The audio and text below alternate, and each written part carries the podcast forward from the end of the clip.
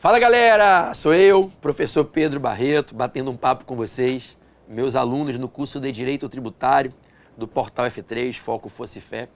E nesse vídeo eu venho fazer uma rápida revisão com vocês, comparando as regrinhas de cabimento da ação anulatória e do mandado de segurança no universo das relações tributárias. Gente, a ação anulatória é uma ação básica de procedimento comum que pode ser ajuizada pelos contribuintes em toda e qualquer situação que a administração tributária pratique certo ato, certo procedimento, que o contribuinte entenda que não deve prosperar, que tem algum vício, alguma ilegalidade que atinge ele na sua esfera de direitos, de interesses. Ele pode ajuizar uma ação de procedimento comum, uma ação para requerer, através dela, a anulação do ato, a anulação do procedimento da administração tributária, a anulação daquela decisão num processo administrativo fiscal, a anulação daquele lato senso, ato da administração tributária que fere seus interesses, que atinge a sua esfera de interesses ou a integridade dos seus direitos.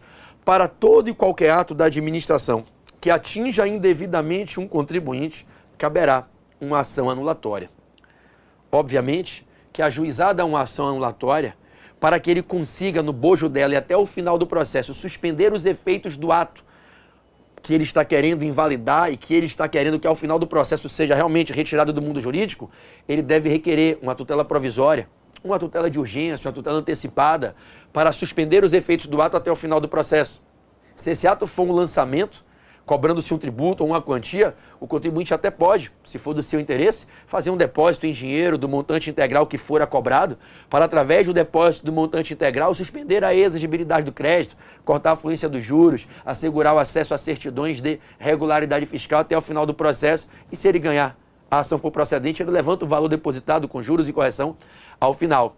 A ação anulatória, portanto, seja ela com requerimento de uma tutela antecipada ou do depósito do montante integral, ela é destinada a possibilitar a impugnação de todo e qualquer ato da administração tributária e, lato senso, da administração pública em geral. Já o mandado de segurança é uma ação de natureza constitucional prevista no artigo 5 incisos 69 e 70, individual e coletivo, regulamentada na Lei 12.016 de 2009, uma ação que permite impugnar atos da administração.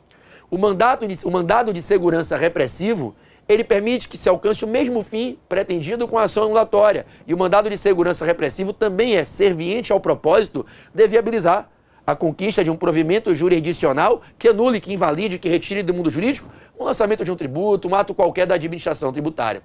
A vantagem de se usar o mandado de segurança no lugar da ação anulatória é que a gente sai das regras do procedimento comum na condução do processo para as regras especiais que conduzem ao processo instaurado quando se ajuiza o mandado de segurança.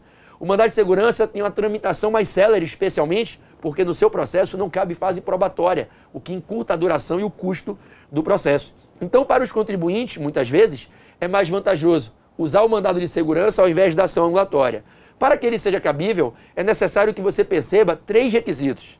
Primeiro, que se está dentro do prazo de 120 dias a conta da ciência do ato coator. Passados 120 dias da ciência do ato coator, já não cabe mais o mandado de segurança. Estando-se no prazo, primeiro requisito cumprido.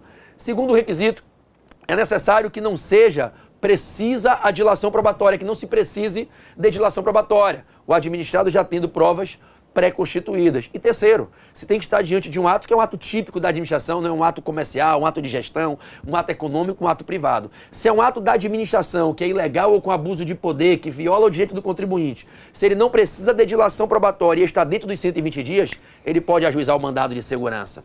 Normalmente, a banca usa algumas informações como dicas. Preste atenção que isso pode cair na tua prova.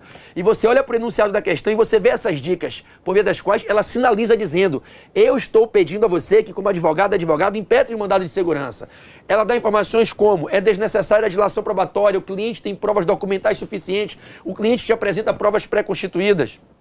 Se está dentro dos 120 dias, não se passaram mais de 120 dias da ciência desse ato coator, desse lançamento, desse ato de interdição de estabelecimento, de apreensão indevida de mercadorias.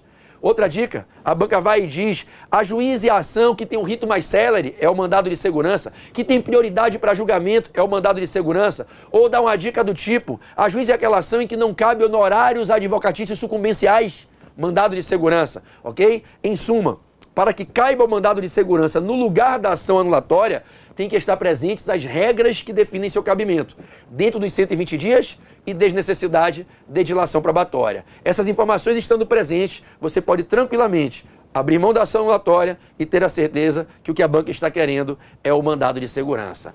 Aonde cabe mandado de segurança, cabe ação anulatória. Mas nem sempre que couber ação anulatória caberá o mandado de segurança. Repito, o mandado de segurança é uma ação alternativa, uma opção que você tem, mais célere, menos custosa, para chegar no mesmo fim, anular atos da administração quando são ilegais ou com abuso de poder, violando um direito fundamental, líquido e certo, não parável por habeas corpus ou habeas data. Quando é que você usa ele? Quando você está dentro dos 120 dias a conta da ciência do ato coator e quando você não depende de legislação probatória, em regra, possuindo provas documentais pré-constituídas, beleza? Se cai na prova, eu não tenho dúvida que vocês vão acertar. Fique esperto, porque o mandado de segurança pode cair na sua prova. Valeu? Quer passar na OAB?